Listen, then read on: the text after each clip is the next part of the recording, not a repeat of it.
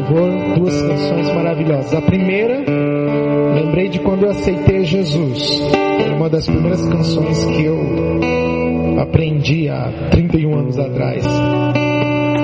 Podem repetir esses dois louvores domingo, viu? Culto Renovação da Mente. Abra sua Bíblia primeiro, primeira carta do apóstolo Paulo ao Tessalonicenses, capítulo 5, versículo 19. Primeira carta do apóstolo Paulo aos Tessalonicenses, capítulo 5, versículo 19. Estamos em uma série de mensagens falando acerca do Espírito Santo. Quarta-feira, perdão, domingo, nós falamos: recebestes o Espírito Santo? E uma pergunta que tem me inquietado muito durante os últimos dias. Estou particularmente, mas também alguns da igreja estão fazendo uma maratona na leitura no livro de Atos. Eu provoquei vocês ler o livro de Atos. E quando você lê o livro de Atos, algumas coisas acontecem, vêm à sua mente. Mas a pergunta que mais me inquieta nos últimos dias é esta: Quais são os sinais na minha vida que provam e mostram que eu tenho o Espírito Santo? E quando faço essa pergunta, nós temos que tomar muito cuidado, porque para muitos, e hoje nós vamos desmistificar isso, presença do Espírito Santo é somente dons espirituais, é manifestação desta forma, e não é bem assim. Tudo que o Espírito Santo faz é perfeito, é pleno, é equilibrado. Não existe uma obra pela metade do Espírito Santo. E é isso que nós precisamos aprender. Mas quais são os sinais da minha vida que prova que eu tenho o Espírito Santo? Que prova que você tem o Espírito Santo? 1 Tessalonicenses capítulo 5. O apóstolo Paulo é um dos versículos mais curtos do Novo Testamento da Bíblia.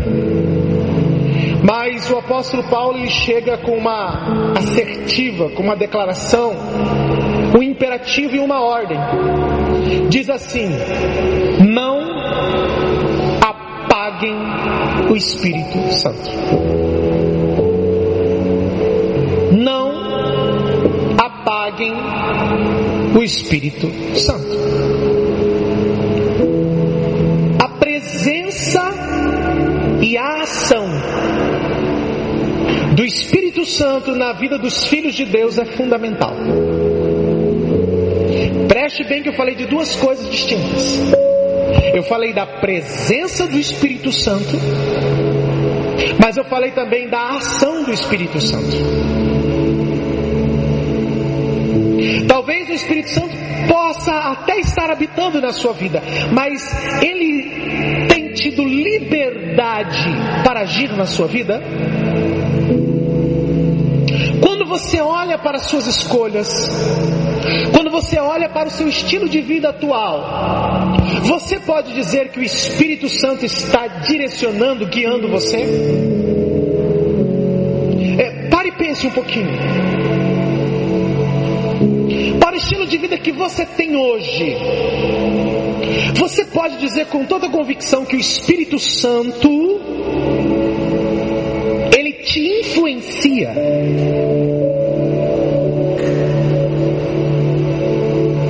O Espírito Santo tem falado com você? Ah, você tem dado ouvido ao Espírito Santo?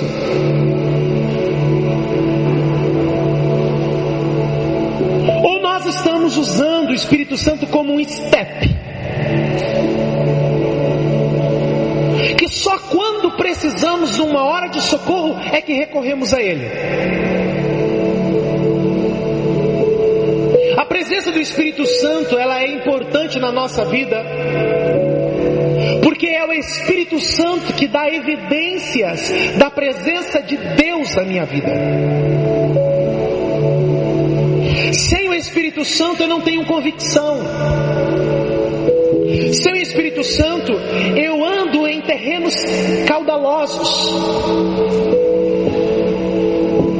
Sem o Espírito Santo eu sou um crente fraco, inconstante, fraco, influenciado por opiniões dos outros e não a de Deus.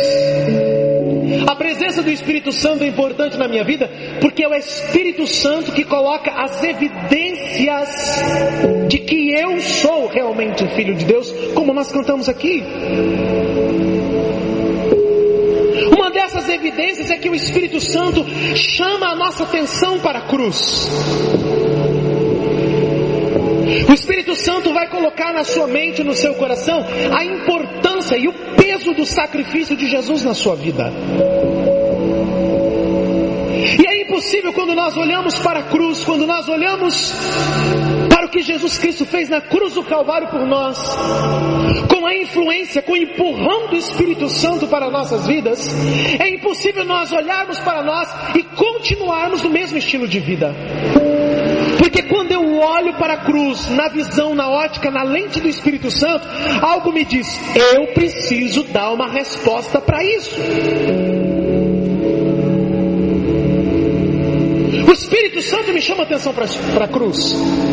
O Espírito Santo, ele glorifica a Jesus, ele glorifica a Deus.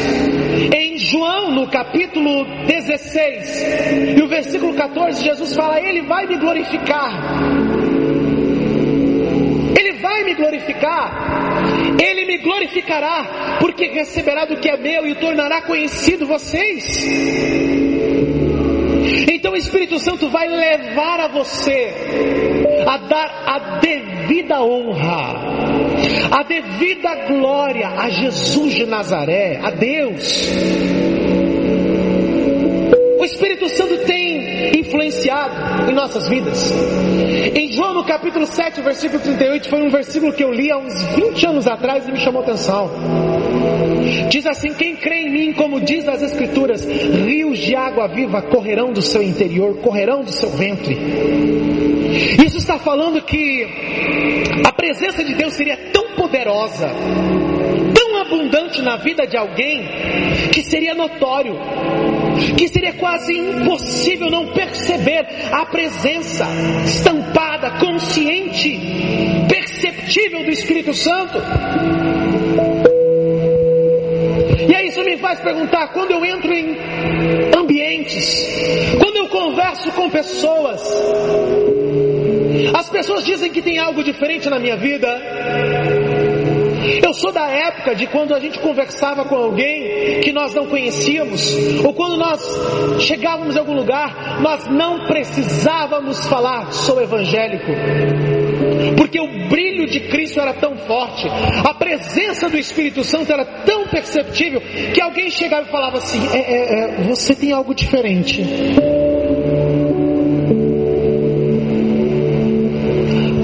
foi a última vez que falaram para você que você tem algo diferente na vida?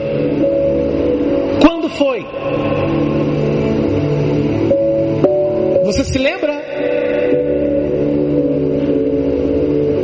Você consegue se lembrar quando foi a última vez que falaram para você que você é diferente?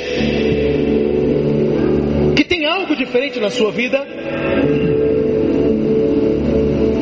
O Espírito Santo ele faz-se conhecido, ele se manifesta, ele permite que identifiquemos ele de várias maneiras na nossa vida. Uma delas, como o louvor daqui foi cantado, eu fico feliz, é só isso que eu preciso ouvir, que, sou, que eu sou filho. Isso não pode ser apenas uma canção, que, que canção. Parabéns, pessoal do louvor. Mas em Romanos capítulo 8, versículo 16, fala que o Espírito Santo testifica ao meu espírito que eu sou filho. E se eu sou filho, eu tenho que ter comportamento de filho. Quando chega na casa dos pais, tem liberdade. Filho que é filho de verdade, quer honrar pai e mãe. Filho que é filho de verdade, quer ver o seu pai e a sua mãe feliz. Filho que é filho de verdade se preocupa mais com a opinião do seu pai e da sua mãe do que com a opinião de amigos e de outros que estão falando de você. Porque na hora da luta, da prova, da dificuldade, quem vai te ajudar não são aquelas pessoas que você está preocupado em dar explicação, é sim seu pai e sua mãe. No mesmo capítulo 8, versículo 26 diz que Ele nos ajuda no momento da nossa fraqueza.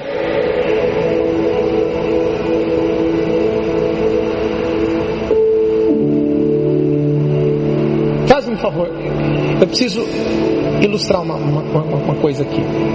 É, é... Deixa eu ver aqui.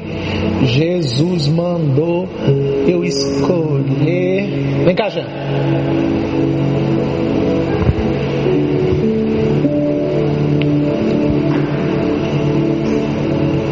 É, sozinho. Sozinho.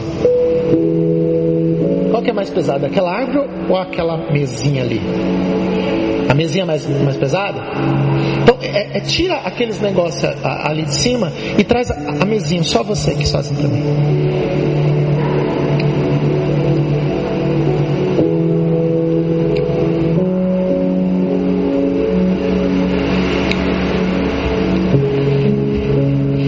trazer é, é, sozinho. Só um pouquinho. Tá pesado? Ela é muito pesada? É, é muito pesada? Então segure um pouquinho. Só um pouquinho. Alvir, vem cá.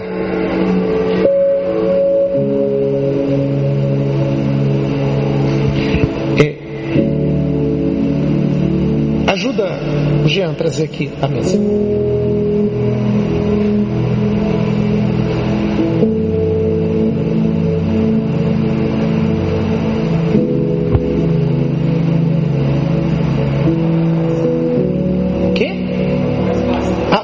Fica só um pouquinho. O que, que você falou? Agora ficou mais fácil. Romanos 8, 26 fala: Ele nos ajuda na nossa fraqueza. Essa palavra ajuda no grego quer dizer divide a carga. Me auxilia. No sentido grego também quer dizer pega na outra ponta para me ajudar. Agora, o que muitos estão achando é que o Espírito Santo vai fazer uma obra de substituição. Quem fez a substituição foi Jesus. Quem auxilia, anda junto e ajuda é o Espírito Santo. Jean poderia trazer sozinho essa mesa aqui? Sim. Mas ele chegaria com a mesma facilidade ele teve com a ajuda do Alvir? É isso que nós não estamos entendendo.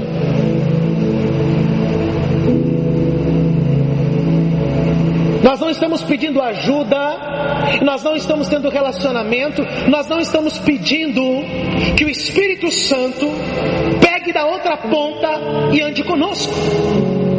Obrigado. Pode pôr a obra do Espírito Santo. É o nosso ajudador, é o nosso conselheiro. Uma outra forma de nós termos consciência do Espírito Santo, em 2 Coríntios, no capítulo 1, versículo 22, é, fala sobre nós termos um selo, nós termos propriedade, fala de uma garantia, olha lá, e nos selou. Naquela época, esse selo, é, ele era colocado naquilo que representava propriedade de alguém ou de algo. Então ele nos selou como sua, como sua, como sua. Então, ter o Espírito Santo na minha vida é um selo que mostra que eu pertenço a Deus. Sua propriedade e pôs o seu Espírito em nossos corações como garantia do que está por vir. Então, o que vai vir, eu preciso de estar selado. Mas só é selado aquilo que pertence. Mas eu só pertenço se eu for selado. Então qual é a garantia de que existe um selo na minha vida? De que eu sou propriedade do Espírito Santo, de Deus na minha vida? O fato é que 1 Tessalonicenses, capítulo 5, versículo 19, fala: Não apaguem o Espírito Santo. Isso é uma ordem, não é uma sugestão. O apóstolo Paulo não está sugerindo, olha, olha, se você puder, quem sabe talvez, assim ó, não paga o Espírito Santo não, não. Ele está sendo enfático. Ele está sendo claro. Ele está falando direto. Ó, não apaga o Espírito Santo. E quando ele faz essas declarações, algumas coisas me faz pensar. O apóstolo Paulo, ele foi o escritor do Novo Testamento que mais fez referência ao Antigo Testamento, trazendo para o Novo Testamento. Porém, todas as vezes que o apóstolo Paulo ele fez menção do Antigo Testamento, ele nunca deixou sem explicação, ele nunca deixou sem uma solução, sem uma resposta.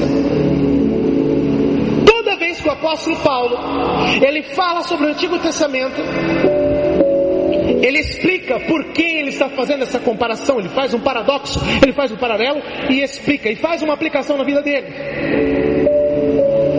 Ele chega, ele fala muito sobre a lei, mas ele compara com a graça. Porque só existe a graça porque teve a lei. A lei foi destituída, ela não existe. Estamos debaixo da lei de Cristo, que é a graça. Mas Paulo ele não fala chegamente, ó, esquece a lei, pronto, acabou, agora é só graça. Não, ele não fala isso. Ele explica. Ele diz por que que agora não vivo mais pela lei, mas sim pela graça, pela graça. E quando eu, eu leio e entendo isso, eu começo a ver que existem muitas coisas e muitas verdades encobertas no Antigo Testamento, que se eu não olho para Jesus, eu nunca vou entender. Mas quando eu olho para Jesus primeiramente, eu entendo tudo. O Antigo Testamento ilustra o Novo Testamento, mas o Novo Testamento explica o Antigo Testamento. E quando ele fala, não apagueis o Espírito Santo,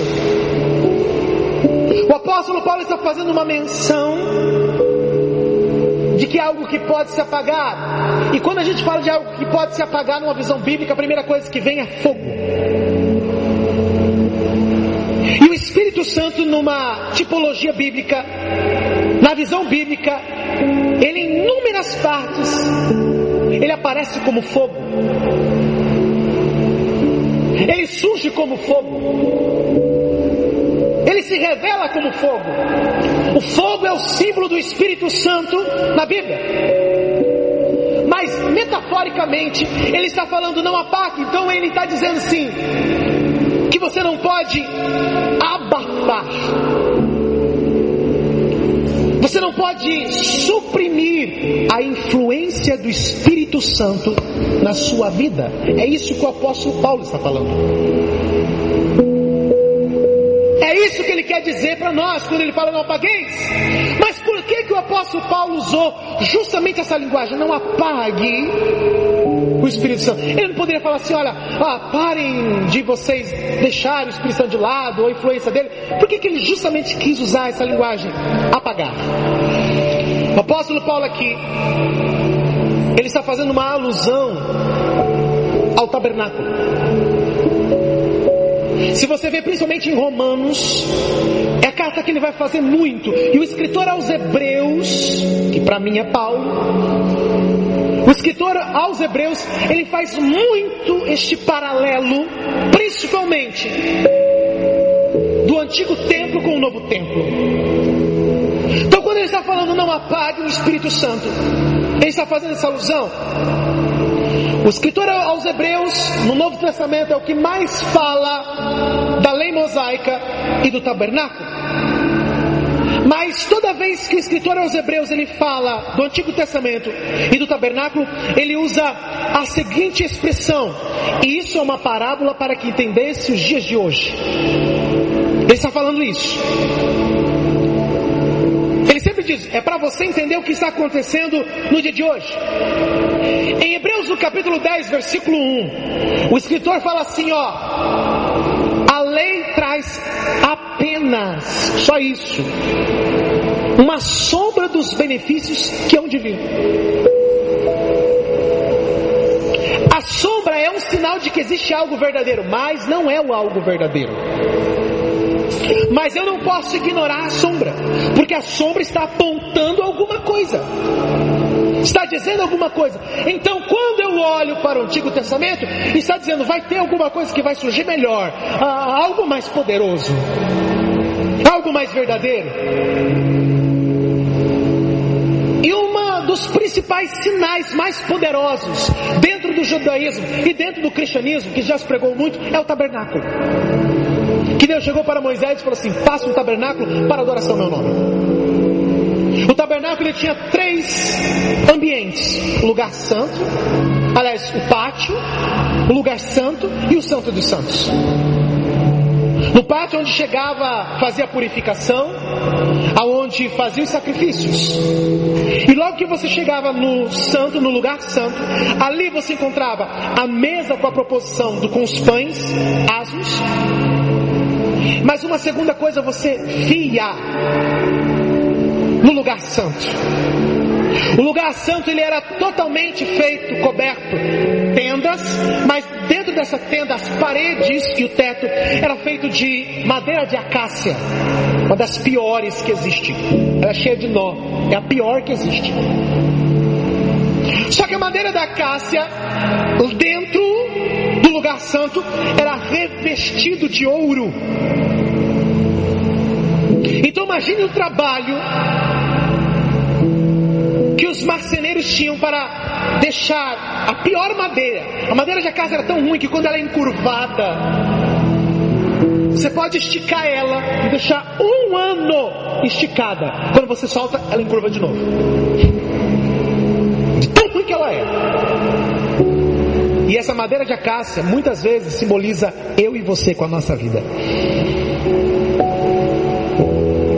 Mas diz que toda a parede do lugar santo era revestida com madeira de acácia banhada em ouro.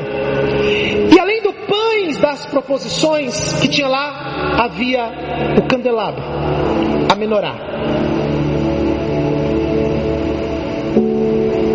Esse candelabro, a menorá, deveria ser uma peça única, sem remendos. E a Bíblia diz que ela era feita de ouro maciço, puro. A madeira revela a humanidade, mas o ouro revela a divindade, a glória. E no meio desse candelabro, Deus chega para Moisés e fala assim: Olha, de uma peça única, de um braço único, de um lado eu quero três braços, de outro lado três braços.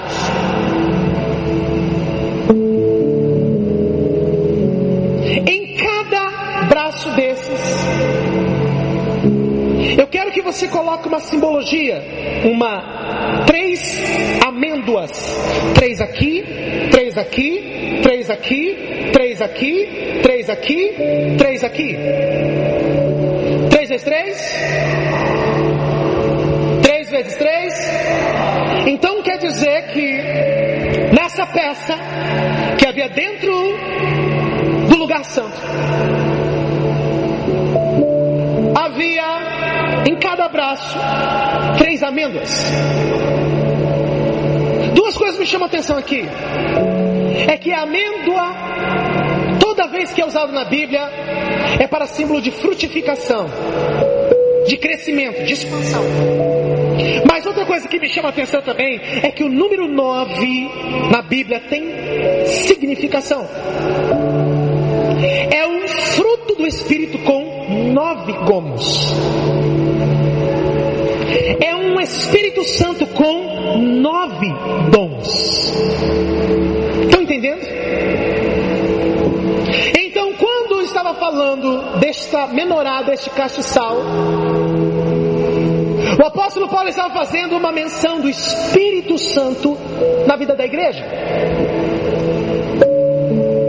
E tudo que o Espírito Santo faz é pleno, é verdadeiro.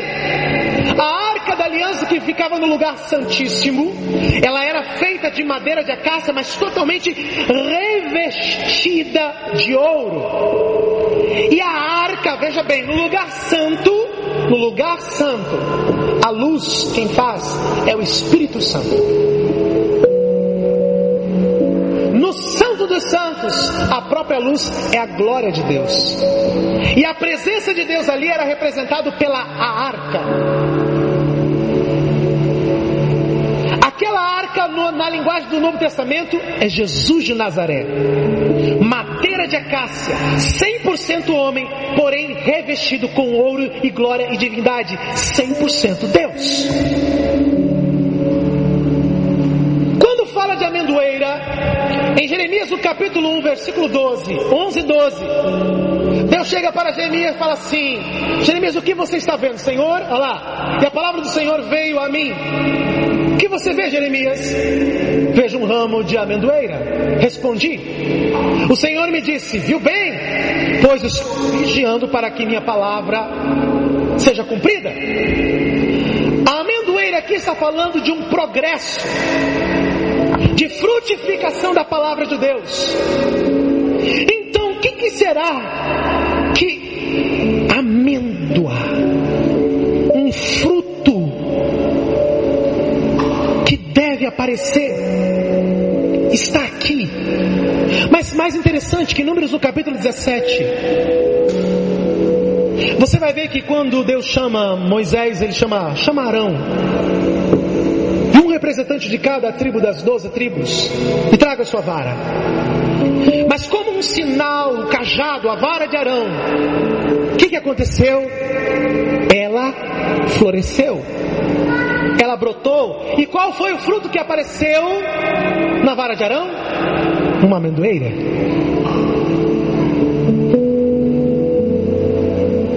A influência do Espírito Santo que produzir frutos, tem que mostrar algo de diferente na nossa vida.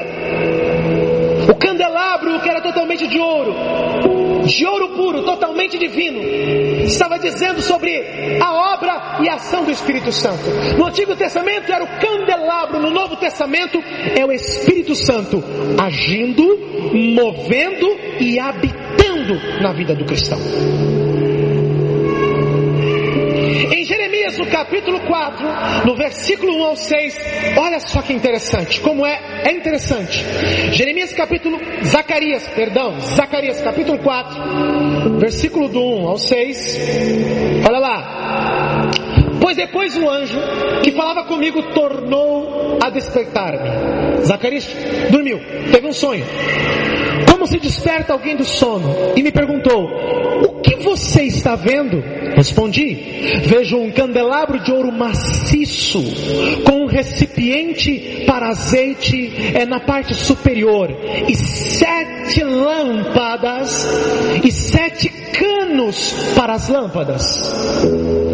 Há também duas oliveiras junto ao recipiente, uma à direita e outra à esquerda. Perguntei ao anjo que falava comigo: que significa isto, meu senhor?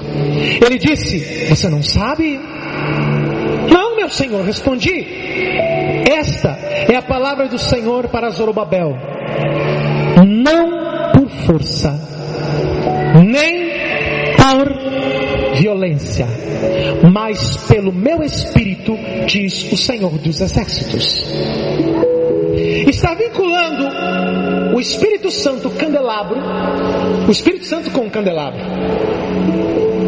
Está dizendo que a influência não poderia ser por força humana, mas sim numa dependência total. As sete lâmpadas deveriam ser preparadas logo ao entardecer e todas as manhãs. Levítico capítulo 24, ah, olha lá, Levítico 24, do 1 ao 4, olha só como era preparado, e presta bem atenção no que eu vou dizer agora.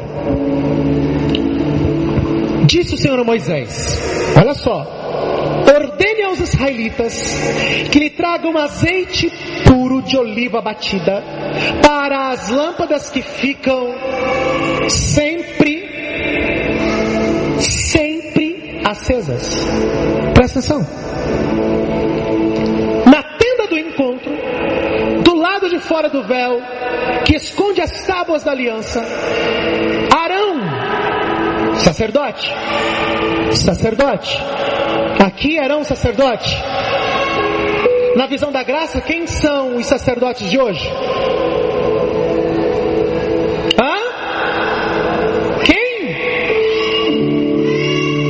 Medo? Sabe que tem hora que eu, que, que, que, eu sei que vocês sabem a resposta, mas parece que vocês têm medo de ter uma responsabilidade diante de Deus. Pronto, falei.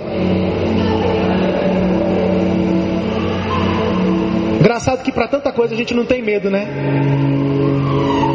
Quem são os sacerdotes de hoje? Fala, eu. Fala, eu. Fala, eu sou sacerdote. Fala, eu sou sacerdotisa. Fala, eu. Arão. Agora.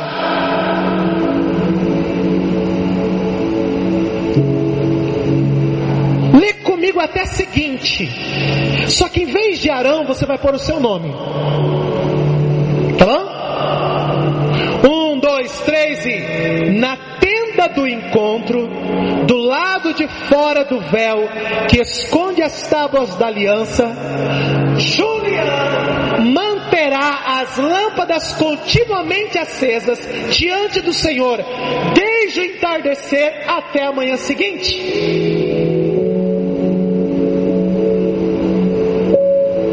Desde o pôr do sol, o sacerdote tinha a obrigação de manter essas lâmpadas diariamente, sempre, sem parar, acesas. O sacerdote.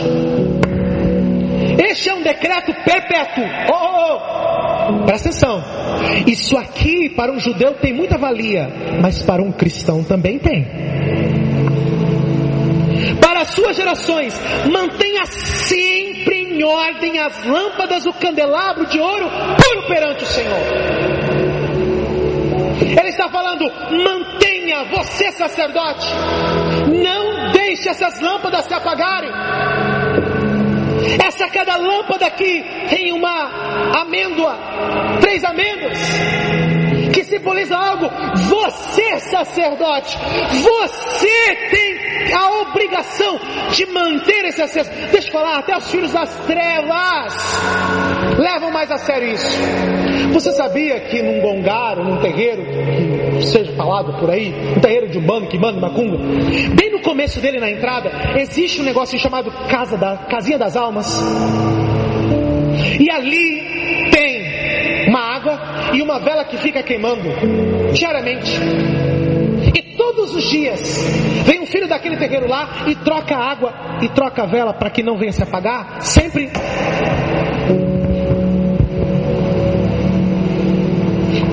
Que, você está fazendo com o candelabro da sua vida?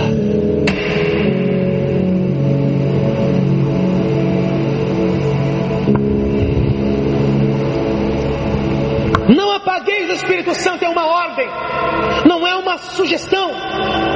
A haste principal com três braços de cada lado, com nove amendoeiros de cada lado, significado poderoso.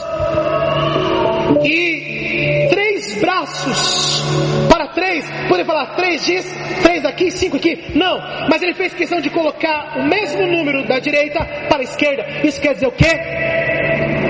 equilíbrio. O Espírito Santo, presta atenção, sempre vai fazer uma obra equilibrada. Disso que em 2 Timóteo, no capítulo 1, versículo 7, olha só o que nos diz. Pois Deus Interessante que no original está dizendo assim, o Espírito de Deus. Na versão Septuaginta está falando, pois o Espírito de Deus.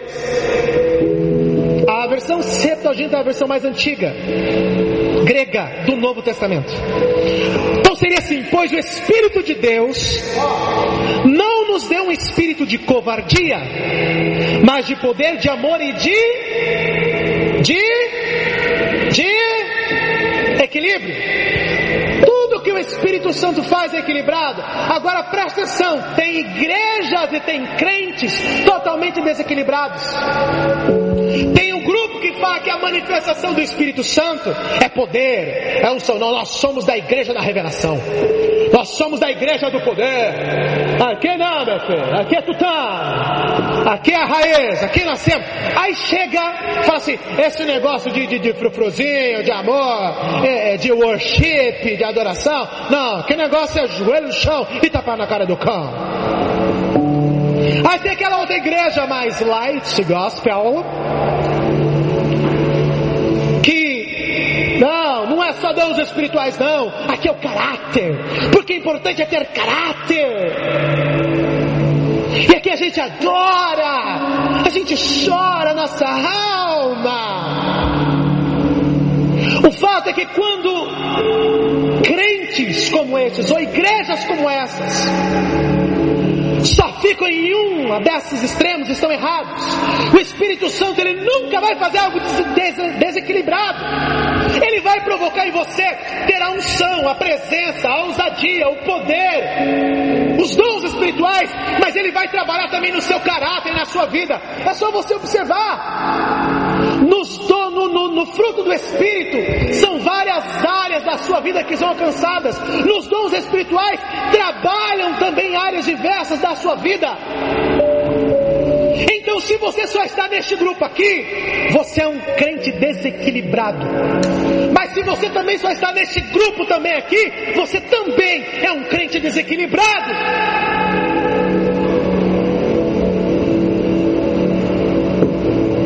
O que estamos fazendo presença do Espírito Santo em nossa vida? A lâmpada acesa é o Espírito Santo agindo em cada área, nos ajustando. O fruto do Espírito, os dons espirituais servem para agir tanto no meu individual como no coletivo. O fruto do Espírito vai trabalhar em eu, cristão pessoal, mas os dons do Espírito vai trabalhar em nós, igreja e corpo de Cristo. O Espírito Santo. O Espírito Santo está mantendo acesa a sua mente, o seu caráter e o teu espírito. Você tem permitido isso?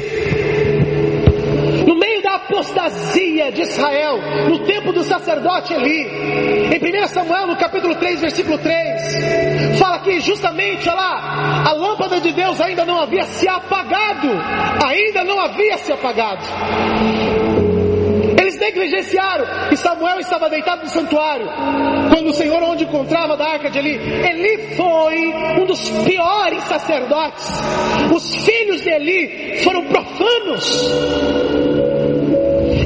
Negligenciaram. Olha, mantenha acesa. No entardecer até amanhã.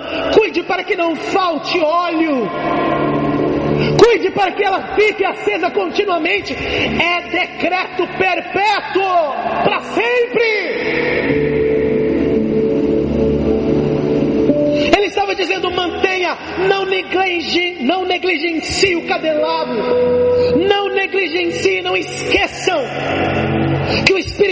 precisa estar aceso na sua vida espiritual. Em outras palavras, não seja negligente com sua vida espiritual. Sem o Espírito Santo nós não conseguimos andar.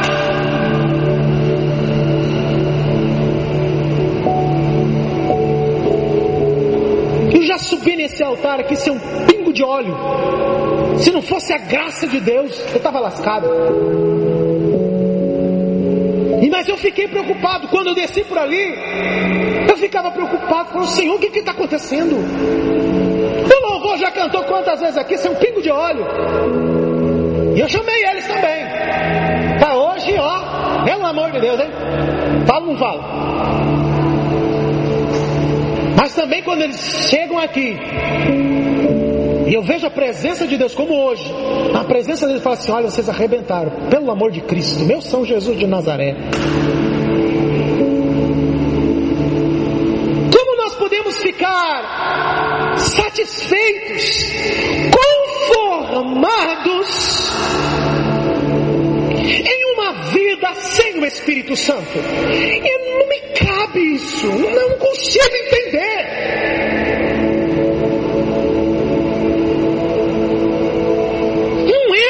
Cachola. Um crente se conformar a uma vida normal. Não, crente é louco. Crente não gira bem. E quando tem gente que tem que fumar, puxar uma carreira, pegar um baseado para ficar doidão e vendo as coisas, o crente está vendo as coisas sem, é sem puxar carreira, raio. Tô cara, doido. O crente levanta e orar, mano, mas eu vi um anjo muito louco.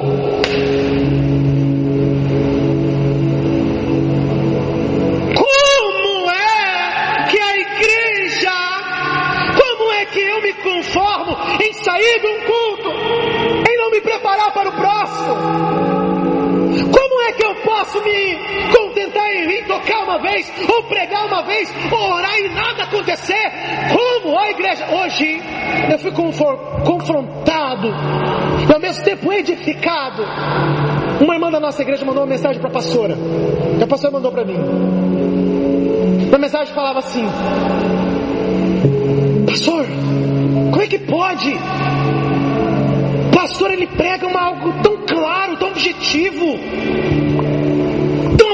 na nossa mente, mas parece que nós não fazemos nada, não estamos reagindo à mensagem da irmã. E ela falou assim: Eu vejo nos cultos da África, porque ela tinha acabado de assistir de novo a live de domingo. De novo a live de domingo. Você assistiu? Responde para você mesmo. Aquilo me confrontou e ao mesmo tempo eu falo assim: olha só, olha o que está passando na mente dessa irmã. Agora, indo já para o final, guarde bem isso: a ação do Espírito Santo em nossa vida não é um ato unilateral da parte de Deus. O que o Espírito Santo vai fazer na sua vida e agir na sua vida não é responsabilidade única de Deus. Amor, 2 Coríntios, capítulo 13, versículo 14, o último versículo da carta aos Coríntios. A graça unilateral, só Ele.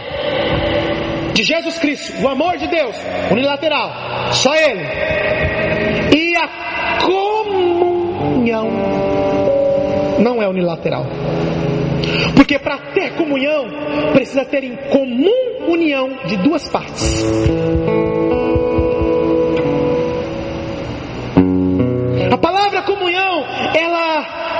Dizer comunhão, sintonia de pensamentos, sentimentos e sintonia no agir. Então não fica esperando que uma hora o Espírito Santo vai vir na sua vida. Hum, nossa, eu estou cheio do Espírito Santo, ele veio sobre mim. Tem muita gente prega, vai lá em Ezequiel 47, que fala sobre os rios, o rio do Espírito que vi sair é do trono. E às vezes acha que é assim, olha só. Ah, vou nadar, vou andar mais 500 metros. Ou foi lá no tornozelo, tá no joelho, tá nos lombos, agora não consigo mais. Tem gente que acha que é o tanto que você vai ter do Espírito Santo, mas preste bem atenção. Olha o que está falando Ezequiel 47. Ele tem uma visão que ele começa, algo que saiu do trono, do altar. Apocalipse fala que sai do trono de Deus, mas uma água que saía do altar, água que saía do altar, água que saía do altar. Isso quer dizer, você quer se encher, você tem que ter a sua vida espiritual na, na sua casa, você tem que ser o seu devocional, mas guarde bem, a palavra revelada, o rema na sua vida, sai desse altar aqui, na igreja, no culto, você tem que vir cultuar.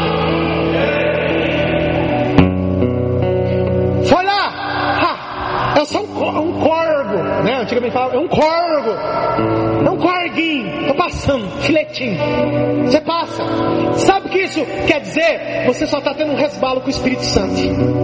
Tem muita gente só está tendo resbalo com o Espírito Santo. Ai, senti o Espírito Santo. Oh, glória a Deus. Oh, Andou mais um pouquinho, agora já está aqui no joelho. Ah, hoje eu tive uma experiência com o Espírito Santo. Oh, meu Deus do céu. Mas eu estou no controle ainda, porque eu estou andando. Pouquinho. Daqui, ó, nos lombos, na cintura.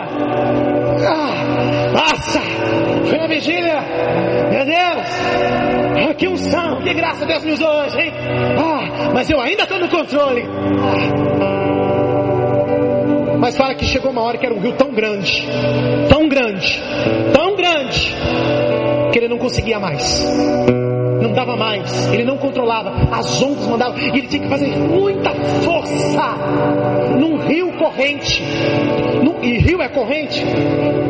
Se você não nadar, o que que acontece? Então você tem que fazer muita.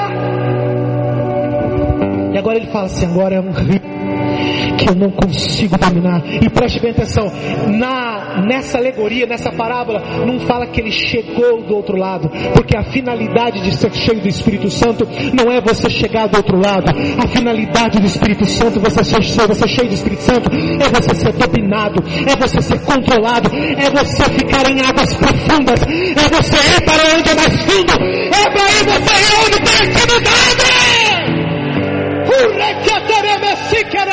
Não é no raso, é no profundo. Mas somente quando eu começar a ter comunhão, e comunhão, eu tenho responsabilidade nela. Se fosse um ato unilateral, somente o Espírito Santo, eu não sou eu que vou fazer a comunhão. Então nós seríamos os melhores crentes da época. Nós, nós, nós seríamos melhores que os apóstolos. Nós estaríamos fazendo mais milagres que Jesus. Mas como não é, depende da gente. Depende de mim ter experiência e comunhão com o Espírito Santo. Eu preciso provocar. Depende de nós. Há uma coisa relacionada à obra do Espírito Santo que não depende dele, mas sim de nós. Quando fala não apagueis, é uma ordem, não é uma sugestão. A responsabilidade minha e sua é não abafe, não suplante, não extingue, não deixe de ser influenciado pelo Espírito Santo. Só para citar, em Romanos capítulo 8, no versículo 5 a 11, só anota aí, fala se você se inclinar, porque aqueles que se inclinam para a carne, são da carne, mas os que se inclinam para o Espírito, é do Espírito. O apóstolo Paulo está falando da pessoa se inclinar, então quer dizer, é você que procura alimentar a sua carne, e é você que procura alimentar o seu Espírito.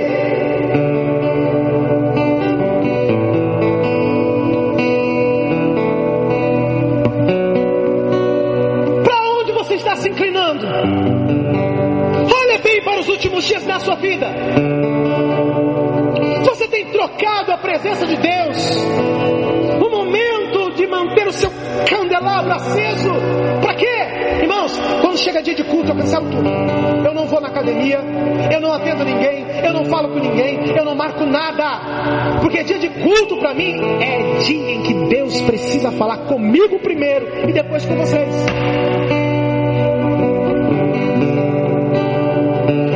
cansado, sai do seu trabalho, vem com uniforme, vem sujo de graça, mas vem.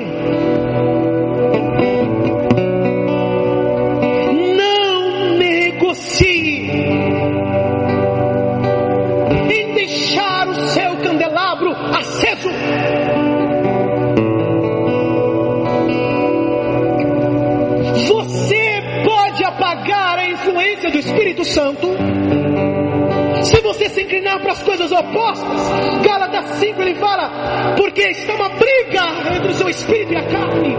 A carne quer coisas contra o espírito, e o espírito quer coisas contra a carne, sabe?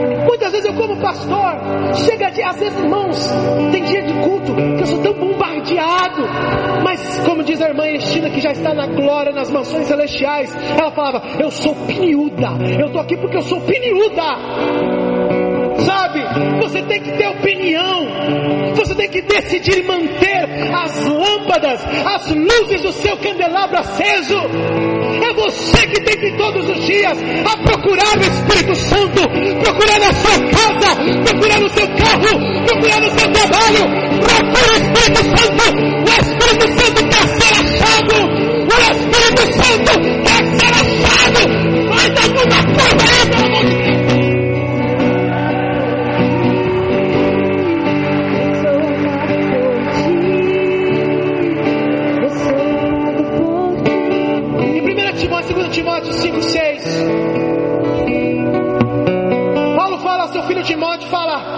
olha, mantenha, mantenha acesa. 2 Timóteo 6. Paulo fala para o seu filho na fé. Por essa razão, torno a lembrar-lhe. Mantenha, mantenha. Vira pro teu irmão e fala assim: mantém.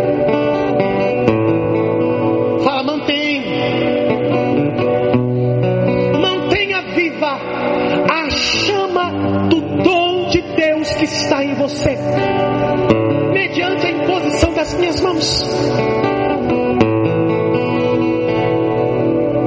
Oh, a minha obrigação. Agora eu vou me direcionar aos líderes. Prepara o lombo aí. Prepara o lombo aí. Prepara. A minha obrigação é ensinar vocês, olhar o dom que Deus está em vocês, legitimar vocês, enviar vocês. Agora, manter viva a chama é sua obrigação, líder. Não é minha, não. Minha parte eu fiz.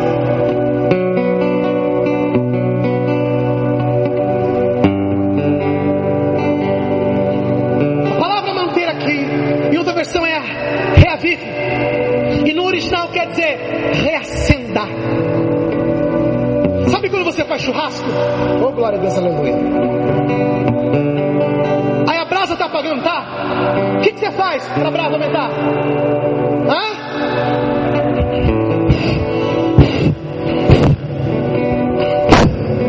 É isso que está falando. Reacenda com um sopro o dom que há em você. É isso que está falando.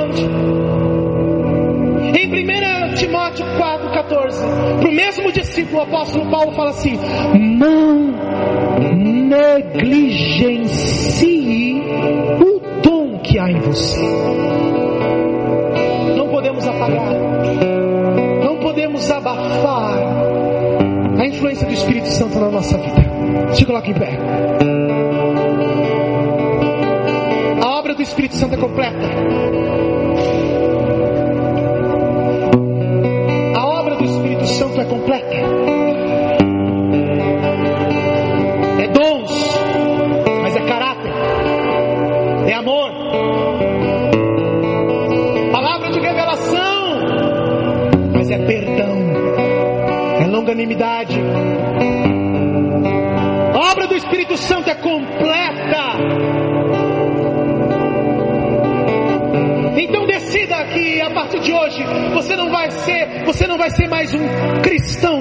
Deficiente.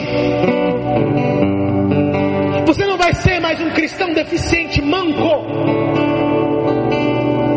Mas você vai pedir a obra completa do Espírito Santo, a santificação, o enojamento do pecado da carne. Sabe, eu tempo eu orei assim, pedi Espírito Santo, faz com que eu tenha ânsia de vômito pelo pecado. Toda vez que o pecado chegar à minha porta, me faça ter repulsa, repugnância, vontade de vomitar, porque é isso que o Espírito Santo faz na minha e na sua vida.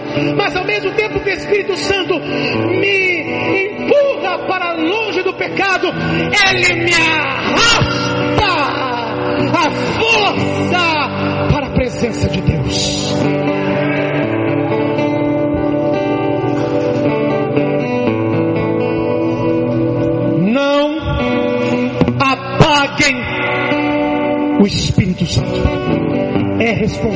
Sua, só sua, inteiramente sua, porque Ele está disponível. Ele está disponível. Ele está disponível. Preste bem atenção. Qual era o horário? Já no entardecer. Até o amanhecer.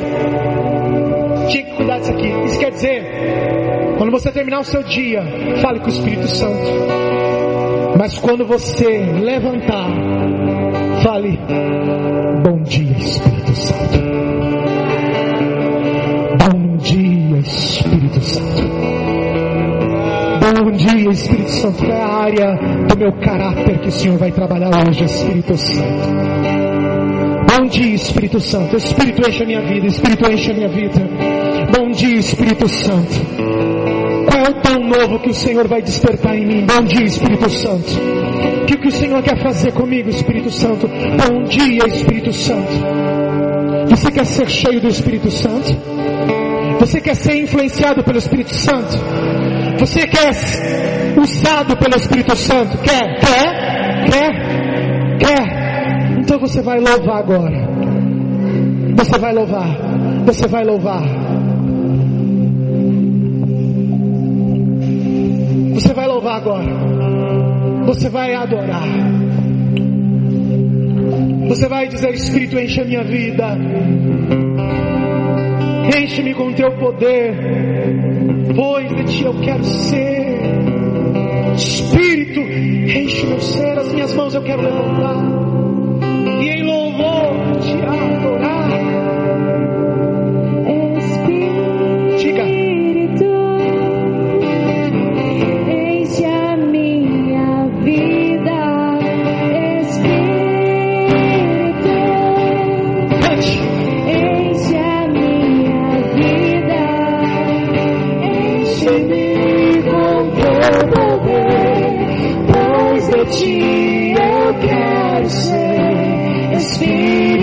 Espírito, enche o meu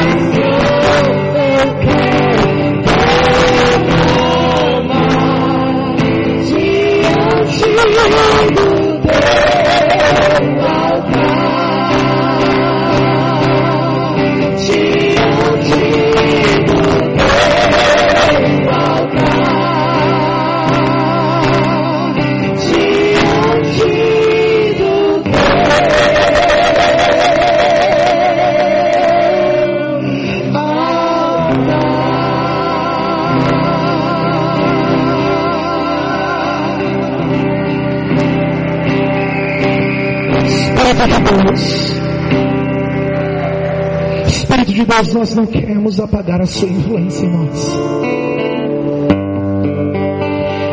Perdoe-nos se diante de tudo que está acontecendo, nós esquecemos de falar com o Senhor. Nos perdoe pelas decisões que tomamos sem o Senhor. Nos perdoe pelas palavras que proferimos sem o Senhor.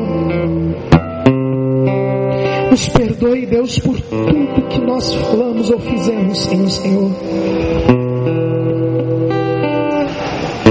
Espírito Santo, não dá para viver sem o Senhor. Capacita-nos, move-nos, trabalha no nosso caráter, mexe com o nosso coração, acorda-nos, desperta-nos, tira-nos da inércia, tira-nos do comodismo, chacoalha-nos, arranca as escamas que estão nos nossos olhos, tira esse coração de pedra e coloca um coração de carne segundo a tua vontade. Mas que venhamos ficar sensíveis à tua voz, sensíveis ao teu toque.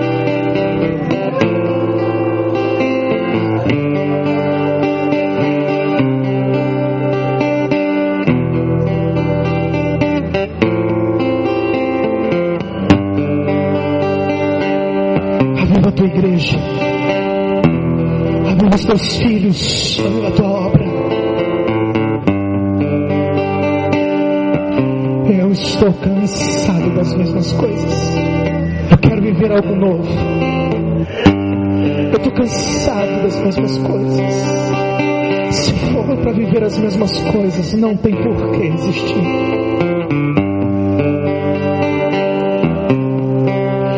Faz alguma coisa, Espírito Santo. Faz alguma coisa, Espírito Santo. Mesmo que seja gradativo, mas comece a fazer. Comece a fazer. Comece a fazer. Queremos a tua presença e a tua glória. Queremos o Senhor nos arrancando, Senhor, daquela vida comum, daquela vida medíocre que todos os dias vivemos. Nós queremos ser resposta para essa geração. Resposta para essa cidade que está mergulhada no medo e no pavor respostas para as pessoas que estão procurando desesperadamente uma palavra de acalento, uma palavra de esperança. Que a excelência não seja um acidente na nossa vida, no nosso ministério, mas que a excelência seja uma realidade constante,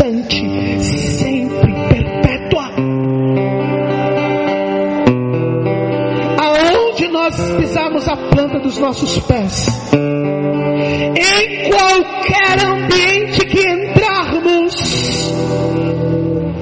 seja ambientes que ninguém vê, ou ambientes que todos estão vendo, que o Espírito Santo se revele na nossa vida, naquele lugar e naquela hora. Espírito de Deus, ao entardecer, chama-nos para uma conversa. Mas antes que o sol raie e apareça no horizonte, seja aquele que nos acorda e nos embola para uma conversa.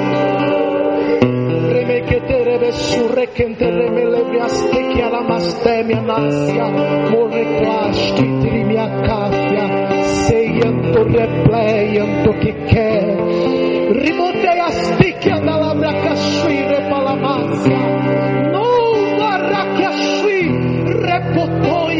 que fécia, mariaia tu recletui que tu te bem com tom com frapati que na. Espírito de Deus, Espírito de Deus, Oramos a Ti, em nome de Jesus Cristo.